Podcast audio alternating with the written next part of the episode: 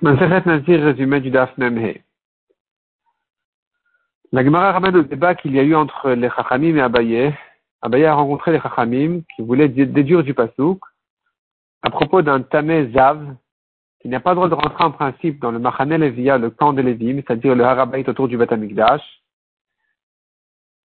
Une fois qu'il s'est trempé au mikvé, il doit attendre jusqu'au soir pour terminer sa purification. Mais entre-temps, les Chachamim les, les de la Yeshiva voulaient euh, dire, prouver des psukim comme quoi il a encore un statut de Zav qui n'a pas le droit de rentrer, qui n'a pas le droit de rentrer encore dans les endroits que le Zav ne va pas rentrer. Abaye les a repoussés en disant, en ramenant une preuve d'un tamé pour un mort, euh, qui lui, c'est sûr qu'il peut rentrer, et pourtant il fait ses corbanotes que après, que huitième jour. Donc le fait qu'ils fassent ces corbanotes ensuite, c'est pas la preuve.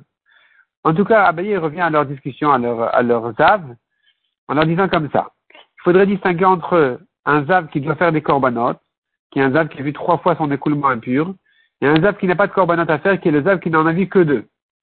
S'il il en a trois, s'il a eu trois fois, il a vu trois fois sa touma, il doit faire des corbanotes, dans ce cas-là, je dirais effectivement que même quand il est 30 ans au mikvé, il n'a pas le droit encore de revenir aux endroits qui sont interdits aux âmes, parce qu'il lui manque non seulement la tombée de la nuit, mais aussi les corbanotes.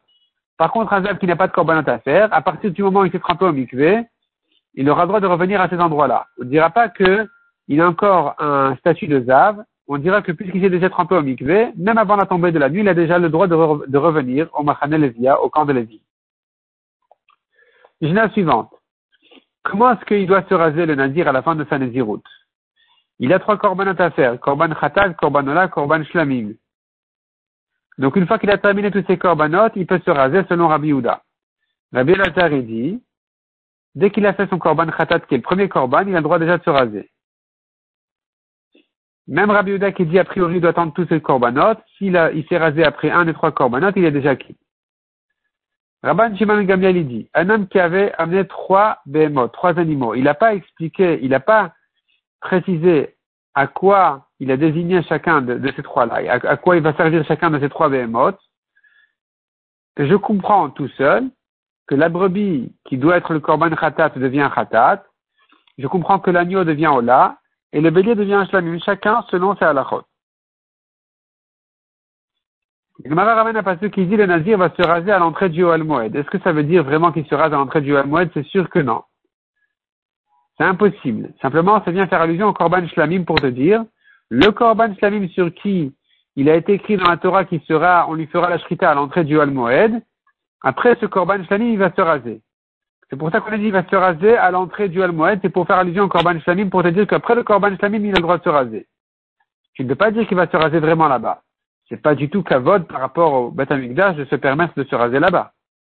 Puis aussi, on voit sur le Misbéach, il était interdit de monter sur des marches, sur des escaliers pour grimper au misbéar, c'est un manque de cavote vis-à-vis du misbéar. Qu'elle va remettre que de se raser là-bas, c'est interdit. La Gemara dit encore, on pourrait l'apprendre un autre pasouk encore.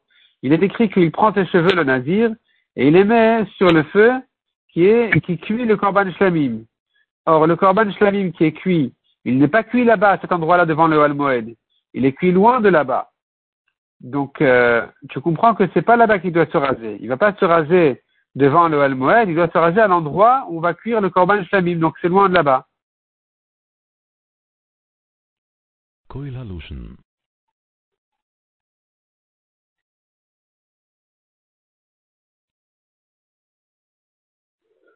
La Gemara ramène encore d'autres bracelets sur ce pasouk. C'est écrit dans un pasouk qui va se raser le Nazir à l'entrée du Al-Moed. J'apprends de là il faut que les portails du Moed soient ouverts au moment, où il se rase. La Gemara dit encore, j'apprends de ce passage-là, le Nazir et pas la Nézira. La Nézira ne se rase pas dans les endroits, dans les chambres du Beth Amikdash, parce que c'est un manque de tiniout par rapport aux jeunes Kohanim qui vont la voir comme ça, et qui risquent d'avoir de, et qui risquent de, la rechercher ensuite. La Gemara dit c'est différent de la Sota, qui elle est complètement déshonorée, donc on ne craint pas ce problème. Mais pour la euh, Nézira, on craint oui ce problème. Mishnah suivante. Il prend les cheveux de sa nésiroute, et puis il les met en dessous de la marmite dans laquelle il cuit le korban shlamim. Il met sur le feu en dessous de cette marmite-là. Si maintenant il s'est rasé en dehors de Yerushalayim, nous avons une marloquette là-dessus. Selon Tanakama de la Mishnah, il n'envoie pas ses cheveux en dessous de la marmite. Deuxièmement, si un nazir tamé, il n'envoie pas non plus ses cheveux en dessous de la marmite qui cuit ses corbanotes. Rabbi Meir dit, seul le nazir tamé qui s'est rasé en dehors d'Yerushalayim n'envoie pas ses cheveux. Mais le nazir taor, dans tous les cas, il envoie ses cheveux là-bas, sous la marmite. Puis le nazir tamé à Yerushalayim aussi, il envoie ses cheveux sur le feu qui cuit le korban. La Gemara ajoute un grand chidouche qui dit, il doit mettre sur ce feu, en dessous de la marmite aussi, un peu de la sauce du korban lui-même. On apprend ça du pasouk qui dit tachat zevach En dessous, il met du zevach En dessous de la marmite, il doit mettre aussi du korban lui-même, donc de la sauce, il doit mettre sur le feu en dessous de la marmite.